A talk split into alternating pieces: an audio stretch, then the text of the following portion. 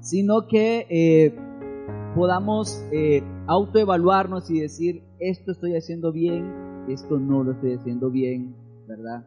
Cada uno de nosotros. Hoy vamos a hablar con ese tema que se llama visión y dirección. Es importante en el liderazgo o es importante en los servidores que siempre caminemos bajo una dirección y bajo una visión. Proverbio 20, 18 dice, con dirección sabia se hace la guerra. Una iglesia que no tiene dirección, un pueblo que no tiene dirección es una iglesia que está destinada a perder. Siempre que nosotros no tengamos dirección estamos destinados a perder. ¿A cuánto les gusta perder? A nadie, ¿verdad? Todos vamos con los equipos que sabemos que son ganadores. Nadie le va a un equipo a menos que sean amigos, pero de lo contrario uno no le va a los equipos que sabe que van a perder. Uno le va a los equipos que por lo menos piensa que van a ganar o que uno espera que ganen. Así que eh, vamos adelante. Eh, es necesario renovar la visión. A ver, levante la mano los que usan gafas. ¿Qué pasa si pasa usted 20 años con, con los mismos lentes? ya no funcionan, ¿verdad? Ya no, ya, ya no se mira igual, ya no es igual la cosa, ya, ya hay algo que, que necesitamos renovar. Yo hablaba con el pastor Henry un día esto y él decía, ¿hay lentes nuevos? No, son los mismos, pero ya me toca renovarlos. ¿Por qué? Porque si no renovamos nuestros lentes, entonces no podemos renovar nuestra visión. Y vea lo que dice ahí, los tiempos cambian y la iglesia Oiga esto, la iglesia ha cambiado junto a los tiempos. La resistencia al cambio nubla la visión del reino. Lo que vamos a notar hoy son principios, así que eh, son principios muy básicos del servicio, son principios muy elementales, son principios muy necesarios. Vea, vea eso. Eh, alguien dice, hermano, pero la iglesia nunca ha cambiado. La iglesia es la misma desde Cristo esos pensamientos eh, muy fundamentalistas, muy, muy, muy cristianos, digámoslo de esa manera, no caben en la iglesia, en, la realidad de la iglesia. La iglesia sí ha cambiado, ha cambiado mucho y sigue cambiando. Por ejemplo, en algún tiempo se pusieron de moda las bancas. ¿Cuántos se acuerdan de iglesias con bancas? Sí, ¿verdad? O sea, unas bancas largas de madera Luego esas bancas pasaron de moda y se usaron las sillas. O sea, los cambios, por mínimos que sean, siempre hay cambios. La iglesia siempre tiene cambios. Hace 30, 40 años, uno para predicar eh, necesitaba uno, unas cosas que se llamaban retroproyectores con acetatos. Sí, sí, creo que uno que está más viejo, ¿verdad? Ya uno se acuerda de que uno ponía una lámina de plástico, ¿verdad? Y para ir presentando y después levantaba y ponía otra. Ahora tenemos un cañón. Eh, nosotros en el sabor le llamamos cañón, pero aquí se le llama videobin. Pero tenemos un proyector. Los tiempos han cambiado y la iglesia se va modernizando. No se cambia la fe, pero sí se cambian los métodos. Entonces, un líder o, un liderazgo, un, servicio, un servidor que diga, ah, no, es que a mí no me gusta eso nuevo que están haciendo, ese pronto va a ir perdiendo la visión y pronto va a ir nublándose. Eso es así, es así en todas las áreas de nuestra vida. El evangelio que yo aprendí, yo, yo crecí allá con, con la música de Marcos Witt, de Juan Carlos Alvarado, Osana Music, y, cantábamos música, la, música moderna era como Anciano de Días, y entonces eh, uno oía esa música y esa música era como muy movida, y los ancianos de las iglesias entonces le decían a uno, uy, esa música no, esa música no es cristiana. Esa música, esa música es, es pagana. Oiga, cómo meten las, uy, esas trompetas, uy, cómo meten esas guitarras eléctricas. Me acuerdo que había un grupo que se llamaba Generación de Jesús.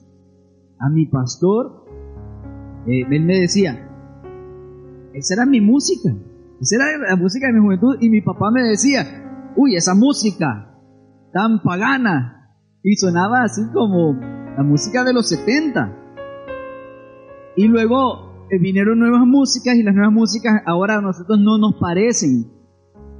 ¿Verdad? Y decimos, ay, no, pero es que esas canciones tan modernas, No, no, eso no cabe en la iglesia, eso no es cristiano.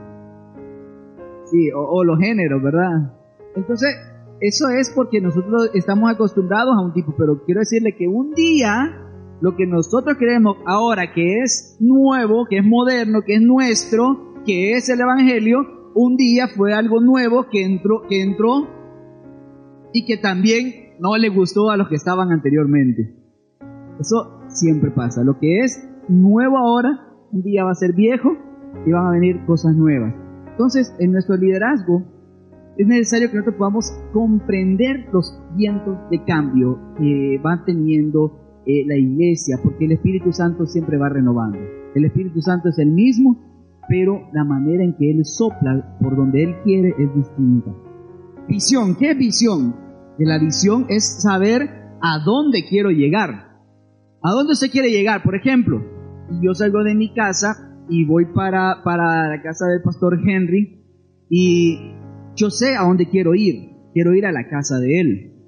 Eso se llama una visión, a dónde yo quiero llegar. Entonces yo les pregunto a ustedes, hermanos, primeramente, ¿cuál es su visión de servicio en la iglesia? Algunos tienen 5, 3, 4, 6, 10 años de estar en la iglesia. ¿Su visión sigue siendo la misma de cuando comenzó?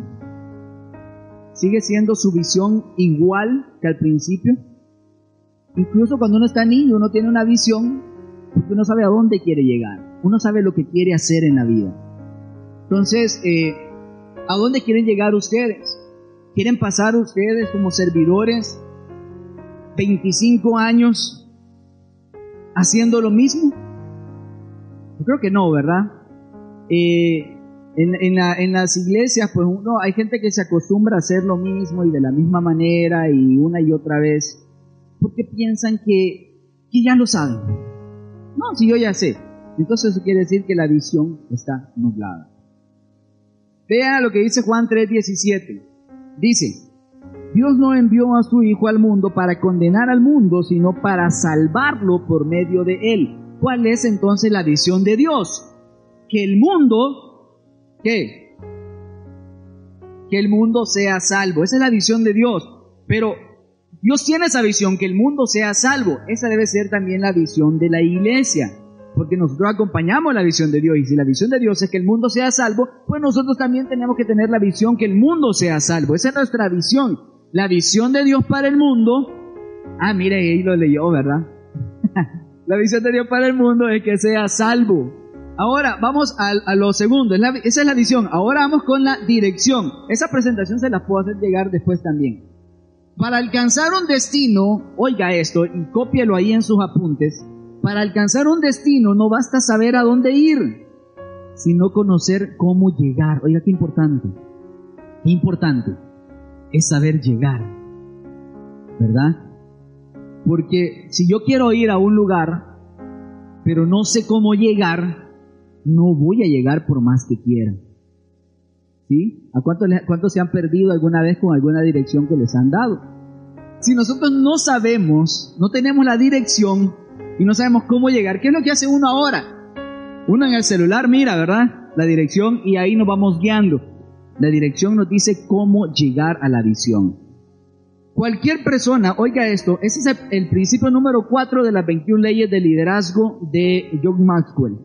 Cualquier persona puede dirigir un barco, pero es necesario un líder para determinar el rumbo. Oiga, usted puede agarrar una bicicleta para no usar un barco, ¿verdad? Él porque anda en yates y todo eso, pero nosotros no. Entonces, eh, usted puede agarrar una bicicleta, pero si en la bicicleta usted no sabe para dónde ir, se va a ir a perder. Estamos, oiga esto, estamos seguros cuál es el rumbo de este ministerio y, el de, ah, está al revés y el de nuestro ministerio en particular, ¿usted está seguro cuál es el rumbo, por ejemplo, del ministerio de danza? ¿Cuál es la visión? La visión es bailar eh, todos los domingos. Bueno, si esa es la visión, pues ahí vámonos. Pero si hay algo más, entonces tenemos que averiguar cuál es la visión que tenemos. Tenemos que establecer una visión. Y luego que establezcamos una visión, por ejemplo, con los jóvenes hemos trazado una visión y la visión es poder tener aquí una meta, dijimos, de tantos jóvenes. No le voy a decir porque es un secreto de, los jóvenes. Pero tenemos una meta. Y con Maul vamos trazando la meta y diciendo, vamos a hacer esto, ¿qué es lo que necesitamos? Hemos analizado que, le, digo yo un día, Mau, yo he analizado que no vamos a lograr lo que nos hemos propuesto si los jóvenes, primero, no son llenos del Espíritu Santo. Necesitamos trazar una ruta que vaya por la enseñanza del Espíritu Santo para que podamos recibir el poder, ya lo vamos a ver más adelante. De lo contrario, no lo vamos a lograr. Pero eso, para eso se necesita un líder que vea que hace falta algo en el camino. ¿Se imagina usted que diga, hoy vamos a ir a la playa Guanacaste y agarran todos el carro y, la agujita ya está abajo? ¿Qué pasa? No van a llegar. Se, va, se van a quedar sin gasolina. Dice la Biblia que todo aquel que va a construir un edificio primero se sienta, evalúa los materiales y luego construye. Si no, dice, le hacen burla. Eso dice la, la, Biblia, ¿verdad? Después le hacen burla, se burlan de él porque no logró lo que quiso. Estamos seguros, piense usted, en qué ministerio usted está sirviendo y si está seguro de cuál es el rumbo que esa, que ese, que esa el ministerio lleva si el líder le está transmitiendo la visión que tienen, si, si tienen una dirección, si saben lo que están logrando, adelante. Los líderes están conscientes de que las personas lo siguen, por ello no pueden darse el lujo de, de no pensar bien el futuro. Oiga, improvisar, eso no tiene que caber en, nuestra, en nuestros ministerios. Se improvisa cuando se debe improvisar pero no planeamos improvisar. Nosotros no podemos venir aquí a cada culto y decir, eh, ¿cuáles cantamos? Las que el Espíritu diga. No.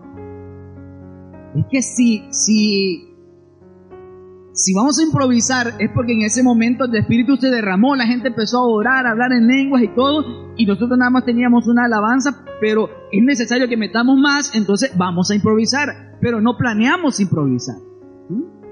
No planeamos improvisar, lo planificamos lo que vamos a hacer. La capacidad de hacer una correcta planeación unida con una visión clara, oiga, transmite seguridad y confianza a los miembros del equipo. Cuando nosotros hacemos una correcta planeación y esa planeación va de acuerdo a la visión que tenemos, eso va, a darle seguridad a nuestros ministerios. ¿Sí? Ministerio de niños. Si el Ministerio de Niños tiene una visión clara de lo que quiere, no se va a repetir lo que hasta hoy, y lo digo con, un análisis de la realidad y sin preguntarle a nadie, lo que hasta hoy puede haber pasado. Como yo les decía un día, a mí me han hablado que han venido tantos niños, que han tenido tantos niños. ¿Dónde están los niños ahora? Que ahora son jóvenes. Si han habido aquí tantos niños, pues ¿dónde están? El fruto de esos niños. Entonces, para no volver a repetir ese círculo de que vienen el montón de niños y luego los perdemos y no sabemos qué se hicieron, pues hay que tener una visión clara. ¿Ya? ¿Me están entendiendo? Vamos, hermanos, tienen que, ponerse ahí, ¿cómo, ¿cómo, dicen aquí? Avispados, chispas, eh, truchos, pellizcados. sí, hermano, porque lo que, lo que yo le estoy diciendo ahora, esto es, esto es para que ustedes esto, esto, usted podría pagarle un seminario a Marco Wood para esto. Vamos a ver, siguiente. Primero, primero, ¿cómo vamos a, a ir tomando esa dirección y esa visión? Primero, establezcamos metas. Oiga bien, establezcamos metas. En el reino de Dios los números no son importantes, pero sí los resultados.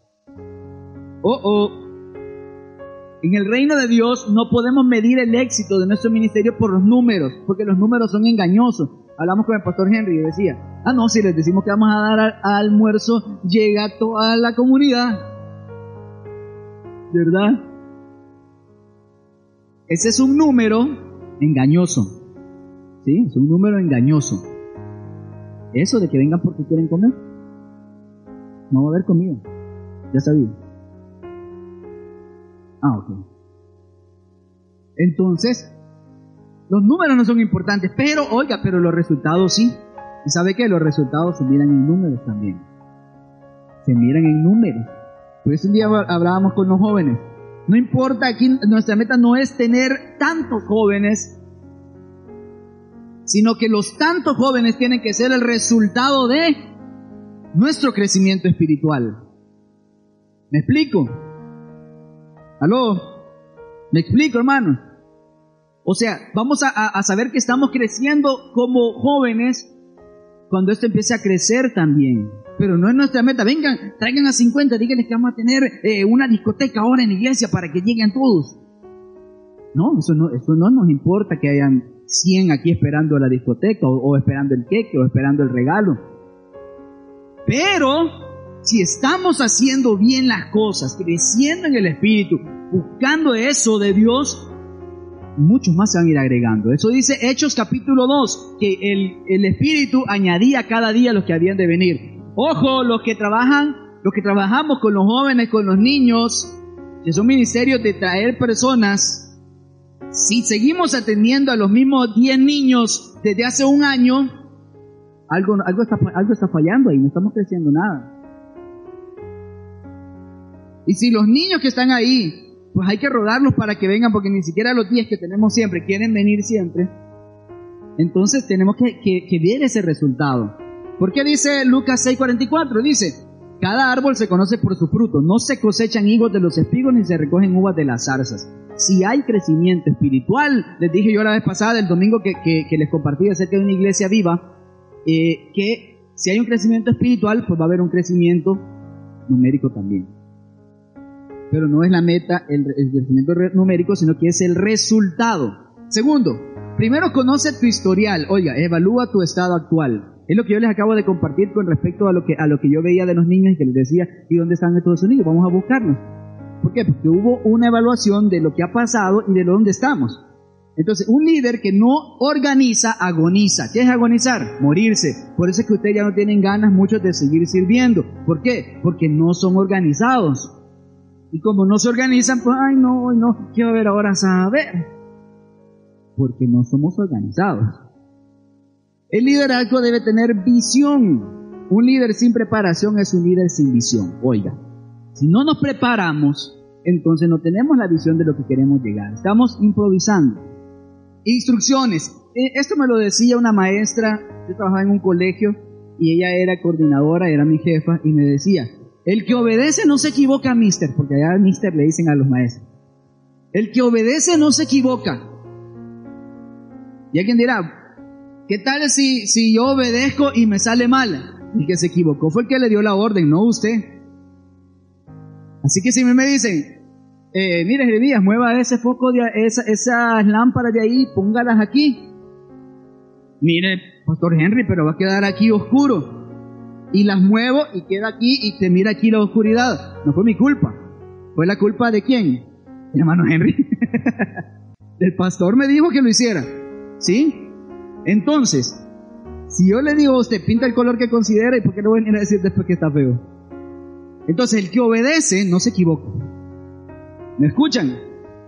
El que hace caso, digámoslo así, no se equivoca. Eso tengámoslo siempre presente. ¿Por qué? Porque hay personas, hay, hay servidores dentro de las iglesias, aquí no, pero en otras iglesias sí, que si el líder le dice, haga esto, siempre sale con otras cosas de por qué no lo puede hacer. Mire, eh, ¿crees que te puedes quedar en la puerta a recibir a las personas? Uy, era que me duele la rodilla, no puedo estar tanto tiempo parado. Y, oh, si no, mire, pero yo no quiero estar aquí en esta puerta, quiero estar en la otra. No quiere decir esto de que seamos esclavos, no pero que obedezcamos lo que se nos está pidiendo. Y dice primera de Samuel 10, del 1 al 10, nos habla de que Samuel le dice, bueno, eso ya lo vimos, ¿verdad? En la escuela de, de, Biblia, de que Samuel le dice a Saúl, vaya, te vas a ir por aquí, camino a Gibea, cuando vayas por allá vas a encontrar una guarnición de profetas, todos vienen cantando y danzando, y entonces vos te vas a unir a ellos y vas a recibir el Espíritu Santo. ¿Y sabe qué hizo Saúl? hizo exactamente lo que Samuel le había dicho y avanzó y el Espíritu Santo vino sobre él y dice entonces Saúl fue contado entre los profetas. Oiga, como Saúl obedeció, recibió la promesa del Espíritu. Pero se le ha dicho, pero ¿cómo? Si me acabas de ungir rey y quieres que vaya con los profetas, no, tráigame un carruaje, ¿verdad? Eh, yo quiero que me lleven por todos lados y me vayan diciendo que ya soy el rey. Ah, ah, obedezca. Siguiente.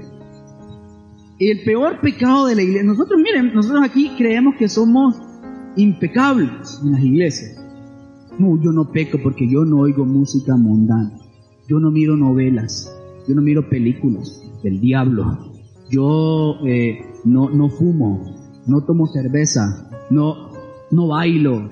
¿Verdad? Y tenemos un montón de cosas, pero hay un pecado en la iglesia. Y que es el pecado que Dios no le gusta. Y ese es la desobediencia. ¿Viste?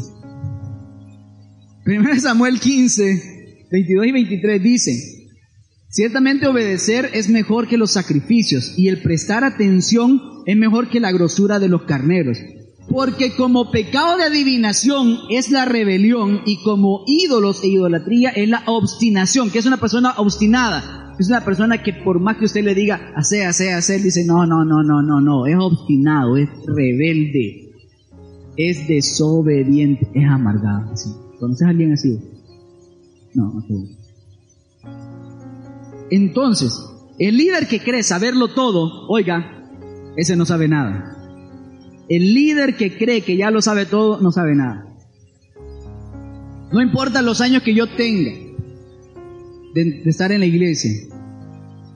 Si el pastor Henry me dice, no, bueno, pero hay que hacerlo de esta manera, pues de esa manera lo vamos a hacer.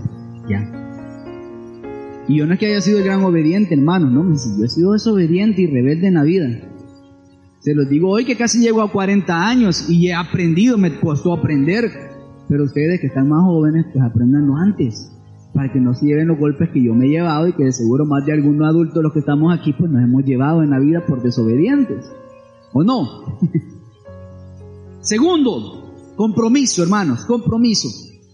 La medida de nuestras prioridades, oiga, determina nuestro nivel de compromiso. El matrimonio para los que estamos casados, el matrimonio no es el romanticismo. Lo más importante en el matrimonio, en una relación, ¿sabe qué es? Es el compromiso. Es el compromiso. Por más serenata que yo le lleve a mi esposa, si no llevo comida a mi casa, eso no va a estar bien. Por más cartas de amor que yo le haga a mi esposa, o, que la trate como, ay, pupuchurra. ¿Verdad? Eso, hermanos, no va a servir de nada si yo no tengo un compromiso con ella y con mi hijo. ¿Estamos de acuerdo o no? ¿Verdad? Y lo mismo aplica para, miren, Dios tuvo un compromiso con nosotros. De tal manera amó Dios al mundo que dio a su hijo. Dios dio, hubo un compromiso. No fueron palabras, hubo un compromiso, un acto, unas prioridades. Diga conmigo prioridades. ¿Qué son prioridades? Aquello a lo que usted le dedica lo primero. ¿Sí? Un día de esto yo recibí un pago de unos trabajos. Y yo, ay, qué chido, recibí el, pago. Mira, me pagaron el trabajo aquel. Voy a ver cuánto me sale de recibos. Bueno, voy a dejar este recibo para después porque no me alcanza. Prioridades. Yo puedo decir, ah, mira, me llegó el pago, vámonos para la Pizza Hut, vamos, pidamos una, allá, ¿verdad? Vamos a comer comida china, vámonos para la playa, y los recibos, hay que esperar los recibos. de todas maneras, en el segundo lo cortan, ahí después lo pago. Ah. Prioridades en la vida. Hay que tener prioridades. Primero lo primero. Mi pastor siempre me decía, primero pague lo que debe y después gasta lo demás si puede. Y si no, ni lo gaste, ahorren. ¿Verdad? Entonces, compromisos, los compromisos. Y eso de que yo he dado el ejemplo en, la casa, se aplica dentro de la iglesia. Oiga, una sola cosa te hace falta, le dijo el, Jesús al joven rico. ¿Qué le dijo? Anda, vende todo lo que tienes y dáselo a los pobres y tendrás tesoro en el cielo. Luego ven y sígueme. Primero hay que aprender a darle a Dios lo primero, valga la redundancia, y no me refiero a dinero. No, ese tema ya está más que quemado. Me refiero a lo que nos hace falta muchas veces dentro de la iglesia, el compromiso. Ay, es que ahora hay un cumpleaños. ¿Qué día es? El domingo a las 10. Ah, sí, sí puedo. Hermano, mire, el domingo no voy a llegar.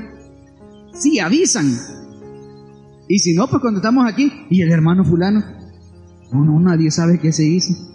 Hermano, hoy no llegué porque teníamos una fiesta. Prioridades. Por no ir a comer, usted no se va a morir. Hay que establecer prioridades si tiene un compromiso. Usted tiene un compromiso con esta iglesia, con esta obra, tiene que establecer prioridades y tiene que ser una prioridad. Claro, hay cosas que son importantes, la familia es importante, eh, el tiempo, o sea, no le estamos diciendo, no, usted tiene que estar aquí porque sí, no, no, pero usted tiene un compromiso con esta iglesia, tiene un compromiso con esta obra, tiene un compromiso con el ministerio en el que sirve, con la gente y con la visión de la iglesia, que son las almas, entonces hay que comprometerse de verdad. Priorizar. Uy, que me duelen los pies, no importa, me voy para. ¿Sí? Porque tengo que servir. segundo, oiga esto y cópielo, porque esto es clave. Un líder debe aprender a organizar su tiempo y priorizar su servicio. Para mí es importante el servicio. ¿Sabe por qué es importante? Porque, hermanos, por muchos años yo le he servido a Dios. Y algo que yo le digo a mi esposa es, ¿sabes por qué Dios nos bendice? Por todo lo que le hemos servido. Nunca le hemos dicho que no. Y yo veo los resultados del servicio a Dios. Si Dios nos bendice de una manera, yo le decía a ella, mira, el, hecho que nuestro hijo sea un niño sano, que no tengamos que estar corriendo a los hospitales, que no tengamos que estar padeciendo a estarle comprando algún medicamento, que no tengamos que, estar con él eh, a cada rato en, la clínica que nos queda ya a la par, pero que no tenemos que ir, hemos ido una vez nada más. En todos los tres años que tenemos de estar aquí, lo hemos llevado una vez enfermo. Es porque Dios sabe cuánto le hemos servido de verdad de corazón. Entonces, hermano, el servicio a Dios tiene grandes recompensas. Llegar a tiempo ser el primero en llegar y el último en salir. Ese es un compromiso, hermano. Usted tiene un compromiso con la obra de Dios. Usted tiene que ser el primero en estar ahí. Si usted está en el ministerio de alabanza y el culto empieza a las, a las diez y media de la mañana el domingo, entonces el ministerio de alabanza no puede estar a las diez veintinueve llegando. Tiene que estar por lo menos a las diez, a las nueve y media. Ser los primeros en llegar y ser los últimos en salir. ¿Por qué? Porque le están sirviendo al pueblo de Dios y a Dios él. ¿Me está entendiendo? ¿Sí? Quienes sirven con niños, deben estar temprano, ordenar para los niños, poner olor, que los niños lleguen y, sientan un, lugar agradable. Lo que servimos con jóvenes, por eso yo les he dicho a los jóvenes a las cuatro y media, a las cuatro, a las cuatro, entre cuatro y cuatro y media yo estoy ahí para que tengamos todo listo. Que no estén aquí la gente y nosotros encima barriendo, ¿verdad? Y hermano, levántese todo a tiempo, hermano. Eso es tener prioridades en la vida. Y veo que, las prioridades no son las que a mí me dicen que haga. Hermano, yo hubo culto. Hermano, todos los domingos. Ay, es que no me avisaron. ¿Mm? ¿Pasa o no pasa? Bueno, yo conocí gente que le pasaba. Ay, que no me dijeron. Si hay un miembro de tu equipo más comprometido que tú, él debe ser el líder. Eso fue algo que el pastor a mí siempre me recalcaba. Yo llegaba a, nosotros, eh, el culto era a las, a las 8, antes de las 7 yo tenía que estar ahí. Si, si faltaban 10 o 15 a, las 7 de la mañana y yo no había llegado, eh, uno de los del equipo pastoral ya me estaba llamando ahí que dice el pastor que dónde están. Y cuando yo llegaba tarde me decía, estaban primero los músicos arreglando todo y vos no estabas. Entonces uno de ellos debería de ser el líder. Así me lo decía a mí. Uno de ellos debería ser el líder, porque si vos no venís antes que ellos, entonces ¿qué están haciendo? Un, si hay un líder, si hay alguien aquí, tenemos un ensayo de una obra de teatro y el que organizó la obra de teatro es el último en llegar, entonces él no debe dirigir la obra de teatro. Debe dirigir el primero que llegó, porque es el que está más comprometido. Una persona comprometida vale más que una persona conocedora una persona que está comprometida vale más que una persona que sea conocedora. Uy, es que vieras él qué buen músico es. Sí, pero es el último en llegar. Y les digo músico porque por 12, 20 años yo serví con el Ministerio de Alabanza, serví en Ministerio Alabanza. Yo les he contado que cuando yo comencé a servir a Dios con los jóvenes era porque nadie llegaba a cantar. era porque nadie llegaba. Yo no tengo una gran voz ahí de Pavarotti, ¿verdad? Ni, ni, ni un tenor como, como, el pastor Henry, ¿verdad? el pastor Henry es un tenor. Pero yo no, mi voz es como de reggaetonero, ¿verdad? Pero yo estaba ahí. Y deseaba que no llegaran para que me dijeran, canta vos. Pero estaba temprano. Un líder no negocia su tiempo de servicio. Cópielo y guárdelo. Siguiente. Ser y parecer. Oiga esto. Actúa como un líder. Viste como un líder. Créase que este es un líder. Sobre todo, eres un siervo de Dios y no hay mayor posición que esa, hermano. No hay mayor posición que decir soy siervo de Dios. Oiga, actúe como líder. Nosotros a veces decimos, bueno, cuando la iglesia sea tal vez de unos dos mil eh, miembros, entonces ahí nos vamos a vestir diferente, vamos a tener uniforme. ¿Y por qué vamos a esperar ese tiempo? Ya tenemos que vivir como si fuera esto gigante. Ya tenemos que prepararnos como si esto fuera para... Y mire, esta presentación que yo le estoy haciendo, ¿usted cree que esta presentación, yo dije, esta presentación, eh, ¿cuántas personas la van a oír? ¿10, 15? Sé que la voy a hacer eh, para 10 o 15, ¿no? Esa misma presentación puedo llevar ante 500 personas, porque lo hago con todo el deseo para Dios, con toda la pasión para Dios. Yo le explicaba eso a Mau y le decía ahí el domingo, mire, yo me he visto con estos blazers porque, porque para mí estar delante de ustedes, hermano, estar delante del pueblo de Dios, no es cualquier cosa. Yo vengo a servir aquí no es por cualquier, no es cualquier cosa sea, yo no voy a venir aquí con la camiseta con la que yo voy a comprar el pan, porque, porque no es lo mismo. Si a mí me llama el presidente de la República y me dice, mire, venga, yo me visto, trato de vestirme por lo menos pasable para ir ahí, ¿verdad? Eh, casual, como decimos. ¿Cuánto más cuando uno viene a la casa de Dios? Y más cuando vamos a servirle, hermano, cuando venimos a, a dar algo, cuando venimos a servirle a los niños, jóvenes que trabajan con niños y yo sé que ese ministerio va a crecer mucho porque los niños es un ministerio muy fructífero. Pero que los niños vengan y encuentren personajes, que encuentren eh, algo diferente. Uy, mira, hoy vino Sansón. Estaban disfrazados de Sansón y otro estaba disfrazado de Dalila. ¿Verdad? Hoy, hoy llegó Jesús. Uy, mamá, hoy llegó Jesús. Jesús va a decir la mamá cuando el niño le llegue a contar. ¿Por qué? Porque hay algo viste como, como lo que eres, actúa como lo que eres, que marquemos la diferencia, hermanos, donde amén. Nosotros a veces confundimos la falsa humildad. Ah, la falsa humildad es que uno diga, no, yo, no, yo no puedo hacer nada, hermano. No, yo no lo merezco, no soy digno, yo no, no, por favor. Vamos a darle ahí al hermano, ¿verdad? qué, bueno, qué bueno, hermano, cómo estuvo su participación. No, no, no, no, no, no, no lo merezco, no y por dentro deseando que por favor le reconozcan, ¿verdad? Esas son las falsas humildades. No a enorgullecerse, porque eso no es creer. Eso se llama soberbia, que fue lo que, lo que le agarró a Nabucodonosor, ¿verdad? Que dice que él vio su reino tan grande y fue una de las tentaciones de David también cuando dice que el diablo le dijo que, que censara a la gente y por eso recibió un castigo para ver qué tan grande era su reino. Eso no, eso, eso no, eso no, eso no se hace. No, creernos es creernos lo que somos y somos hijos y siervos de Dios y eso vale más que cualquier otra cosa, ¿sí? Entonces actuemos como siervos de Dios. Siguiente, vamos rápido. Las dos piernas del reino de Dios. El reino de Dios camina, avanza. Sí, el reino de Dios avanza. ¿Y cómo avanza el reino de Dios? El reino de Dios avanza por medio de dos piernas, dos piernas. ¿Qué pasa si una pierna no está buena? ¿Verdad? Uno cojea, ¿verdad? Uno no camina bien, no llegas a tiempo, caminas lento, no llegas al objetivo.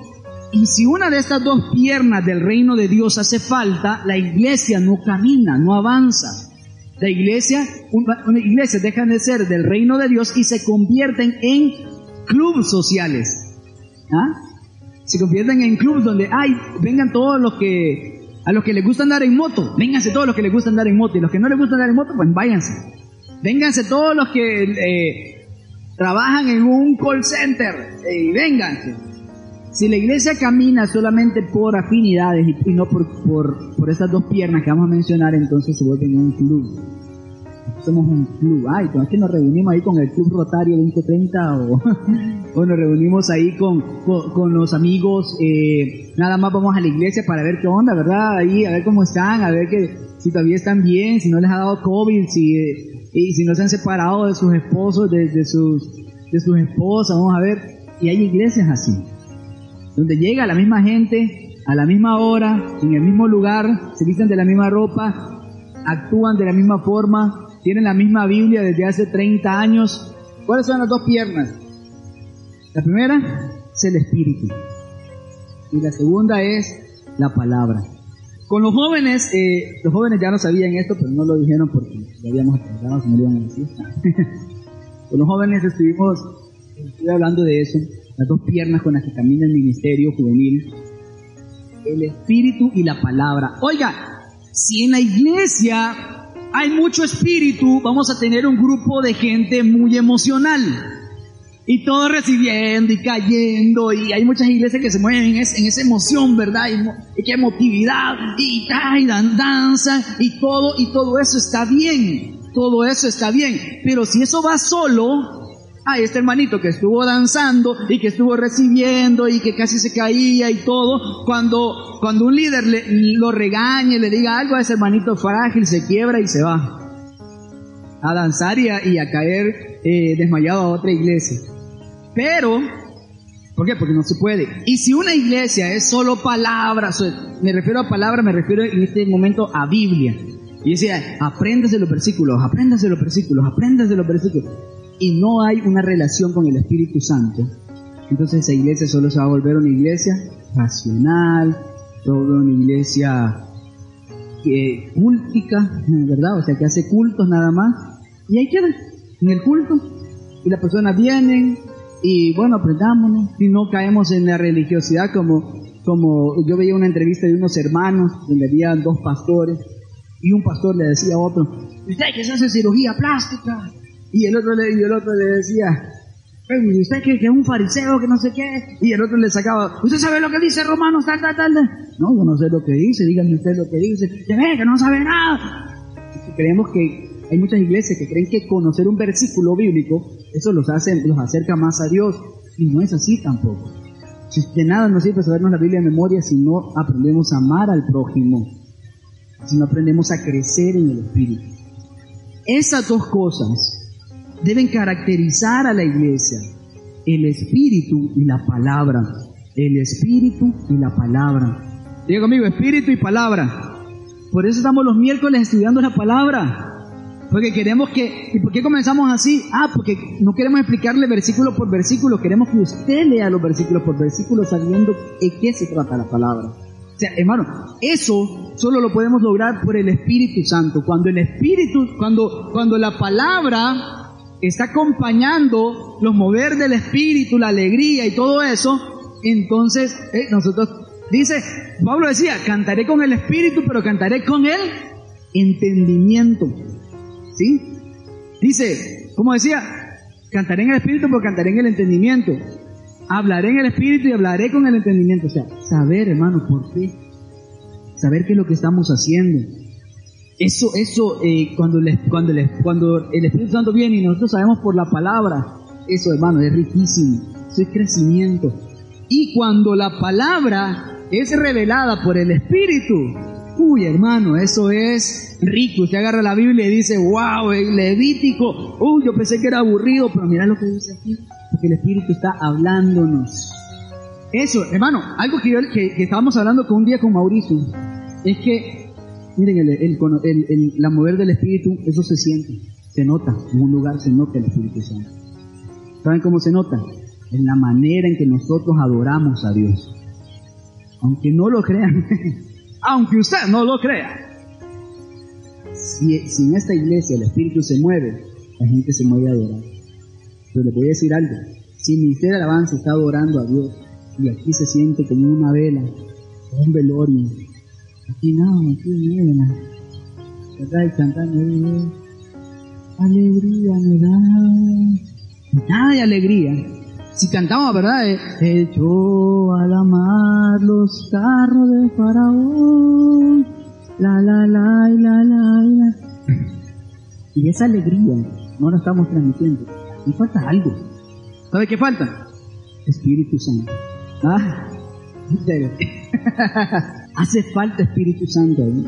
Si la gente está ahí parada, hermanos, y no nos emocionamos cuando estamos alabando, cuando estamos adorando a Dios, ahí falta algo, falta Espíritu Santo. Porque esas dos cosas, esas dos piernas, deben, deben moverse y deben sentirse en cada una de nuestras reuniones. Cuando nos reunimos, sea domingo, sea sábado, sea jueves, sea miércoles, cuando adoramos, aquí debe moverse el Espíritu Santo sacudiendo todo y de aquí para allá. El pastor siempre me decía, si, si ustedes se conectan con Dios, la gente se va a conectar con Dios. Mire, hay veces que, yo cantaba, nosotros en la iglesia cantamos una hora y media. Vamos a cantar a, a, las seis, terminamos a las siete y media de la noche. Y, y había veces donde pues yo ya había terminado de cantar y el pastor mandaba a alguien y decía, sigan cantando. Y él tal vez estaba en su oficina o tal vez estaba a un lado. Él me decía, es que este era el momento de seguir. Cuando él me decía, sigan cantando, y yo, y bueno, démosle. Una vez yo canté casi tres horas y media en una, en una celebración que teníamos. Porque yo ya iba a terminar y el repertorio se nos acababa ahí. Dice el pastor que sigan porque está bueno, la gente está adorando, le está recibiendo de Dios, la gente está fortalecida. Hermanos, tiene que darse tiene que verse que algo está sucediendo ahí. Esa, esa alegría, hermano, del Espíritu, eso debe haber aquí. Hey, los domingos esto debe ser explosivo. Ministerio de alabanza debe estallar en júbilo y debe transmitir ese júbilo. La gente debe estallar en júbilo, debe recibir esa alegría. Que, que el vecino diga, no, voy a pagar los aparatos porque quiero oír ese gozo. y no que digan, le voy a dar más volumen porque esos hermanos están desentrenados, perdidos en el tiempo y que voy a la casa. No, sino que se diga, sino porque, porque el Espíritu se está moviendo, hermano, no por nuestras capacidades. Miren, hermanos, entendamos esto. El que se para aquí puede ser un cantante profesional, pero si el Espíritu no está con él, eso no sirve. Eso no sirve. No importa, hermano, nuestra capacidad. O sea, no importa, esto no es decirle, hermano, ustedes no saben hacerlo. Esto es que el servicio para Dios cuando está lleno del Espíritu Santo, tiene que explotar. Con los niños, la bienvenida, el grupo de danza, cuando el grupo de danza venga esa unción del Espíritu, la gente no va a decir, ay, mira, se equivocó aquella, ah, mira que ella no levantó la bandera a tiempo. Uy, qué feo los vestidos, uy, mira que anda sin zapatos. Eh, sin chancla, la le reventó, nada, eso va a ver la gente porque el espíritu va a estar ahí moviéndose. Sí, hermano, y el grupo de danza es eso. A mí no me gustan los grupos de danza, pero el grupo de danza es parte de la alabanza. Y cuando ellas ministran, cuando ustedes, hermanas, ministran, el pueblo debe recibir. Si es un canto, un canto de adoración, el pueblo debe adorar también. ¿Por qué? ¿Pero dónde comenzó? Nosotros.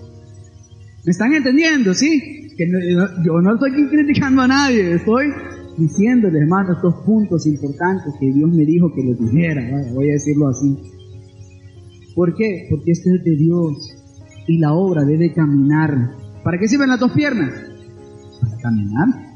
Hay iglesias, hay iglesias que no tienen las dos piernas y lo que hacen es montarse en otras piernas. ¿Y qué hacen? Veamos lo que está haciendo el pastor Luna en Guatemala Ah, mira, este modelo está bueno, adoptémoslo para acá. Ah, mira, el G12 en Colombia. Este pastor castellano se llama el que inició eso. Y bueno, eh, hagámoslo igual. A él le funcionó la pared morada de fondo, pintemos la pared morada nosotros también. Ah, mira, a este le funcionó, eh, ellos trabajan así, nosotros también. Entonces, ¿qué, hacen las iglesias? Andar buscando modelos donde estén esas piernas, a ver si ahí nos montamos y nos vamos. Pero una iglesia viva es una iglesia que entiende las dos piernas propias. El Espíritu Santo se quiere mover aquí, la palabra va a fluir aquí, hermano, en nuestro contexto, en nuestra forma, en, en la forma en que Él quiere hacerla individualmente con cada uno de nosotros. Amén. La palabra nos da dirección. Yo creo que vamos a terminar. La palabra nos da dirección. Dice el Salmo 119, 105. Lámpara es a mi pies tu palabra y lumbrera a mi camino. No basta saber los textos bíblicos. Oiga, tenemos que conocer la palabra, o sea, el espíritu de la palabra. Si fuera por conocer los textos bíblicos, ¿sabe quién fuera nuestro Salvador? No, serían los fariseos, porque ellos se sabían la Biblia, la ley, se la sabían de principio a fin. ¿Sí? Pero Jesús vino y les dijo, ahí está escrito tal cosa, pero yo les digo, porque Jesús le dio vida a la palabra, le dio el sentido a la palabra. Pablo, ¿cuántos conocen a Pablo? ¿Sí? O, lo hemos escuchado en la Biblia, el apóstol Pablo. ¿Por qué Pablo sobresalió entre los demás apóstoles? Miren, eran doce apóstoles. Ustedes han oído algo de alguno de los apóstoles, de los otros, de Bartolomé, por ejemplo. ¿Cuántas cartas escribió Bartolomé?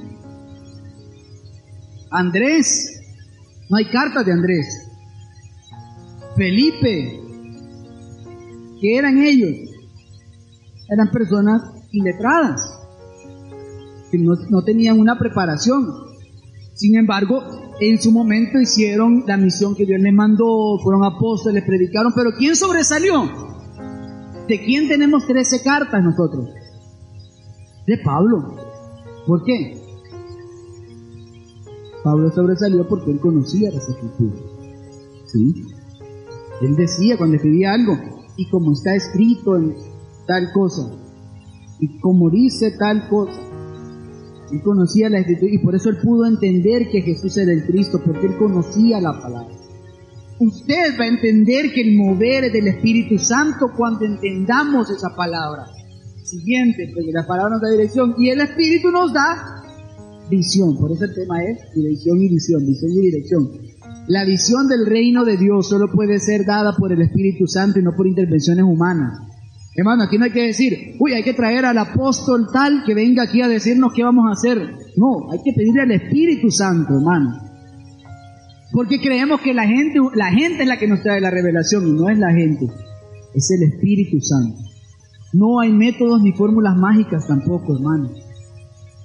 No hay métodos ni fórmulas mágicas. Solo una iglesia llena del Espíritu Santo tiene el poder, o diga conmigo poder, para ser testigos. ¿Sabe qué significa la palabra testigos? Es, esa palabra en griego es martiría, que de ahí viene la palabra mártir. ¿Y qué es mártir? Es aquel que entrega su vida. Un testigo, esta palabra es un mártir. Es un mártir, es alguien que entrega el qué? la vida. Entonces cuando, cuando Hechos dice, ustedes recibirán poder para ser testigos, ¿qué nos está diciendo? Ustedes recibirán la convicción para dar la vida por este reino. Ustedes recibirán ese poder, esa convicción, el, poder del Espíritu Santo, hermano, es ese amor con el que hacemos las cosas, ese deseo, eso que no nos importa si vamos a caminar mucho, si vamos a hacer esto, si vamos a, no comer, si vamos a, ir tras bajo la lluvia, no importa nada de eso, porque hay dentro de nosotros un poder que nos mueve a dar la vida entera, independientemente de cómo me sienta tengo dolor de cabeza, bueno, ya me dijeron que si tienen dolor no vengan, pero no importa si me siento mal. Estoy comprometido. Hay un poder en mí que me mueve a hacer esto. No importa si hoy nos peleamos con, mi marido era usted, hoy me peleé con mi marido, yo no voy a la iglesia. ¿Y por qué? Porque peleó, venga, tal vez Dios la cambie. ¿Verdad? Porque tenemos dificultades. Hay gente que, miren, uno no tiene que aparentar en la iglesia. Hay que ser como somos, porque estamos, comprometidos con Dios, somos testigos. No vamos a dar nuestra vida entera a esto. No importa si usted tuvo discusiones en la casa, si usted se enojó tanto que le dijo cualquier cosa a alguien, venga, venga. El servicio no es para perfectos es para aquellos que quieren ser perdonados, que quieren ser mejores. Eso es lo que hace la diferencia. Ustedes recibirán poder y esta noche, hermano, vamos a orar y hoy todos aquellos que le digan Espíritu Santo, yo quiero tener esa visión en este lugar y quiero comprometerme para servirte. Hoy vamos a ungirles a cada uno. Vamos a orar para que esa unción, este símbolo del Espíritu, despierte algo nuevo en cada uno. Ven, Espíritu Santo. ¿Qué significa eso? Bueno, esto es una oración que quizás usted no la va a encontrar en la Biblia. Nadie dice ven Espíritu Santo. Pero es una oración que está implícita ahí. Porque la Biblia siempre dice que el Espíritu Santo llegó. Y estaba en, en Hechos 2, dice, estaban todos unánimes juntos, cuando de repente vino el viento y sopló, el Espíritu Santo mismo. Ezequiel dice que estaban los huesos secos en gran manera cuando de repente el Espíritu sopló de los cuatro vientos. Se va a salir hoy de este lugar, empoderado del Espíritu Santo. Porque cuando el Espíritu Santo viene, usted le dice, Señor, yo quiero ser testigo. El testigo no es que tocar las puertas de la gente. Testigo es martiría, que es mártir, que es dar la vida. Eso significa. ¿Está usted dispuesto a dar la vida por el reino de Dios? ¿Está usted dispuesto a dar la vida por esta obra que Dios nos ha dado, esta parte del reino? Es una parte del reino, no es el reino aquí, porque todos los demás no valen, ¿no? Esta es la parte del reino que Dios nos ha entregado. Ustedes que son líderes, ustedes que son líderes, que, que lideran un ministerio, por pequeño que parezca, ese ministerio es importantísimo para Dios. Tan importante es el ministerio del que da la bienvenida, que, del que ordena las sillas, como del que danza, como del que proyecta ahí, como del que está tocando los instrumentos, como de las personas que están cantando, que todos, que todos es tan importante ese ministerio para la obra de Dios. Cierre sus ojos un momento, hermano, porque hoy sí vamos a orar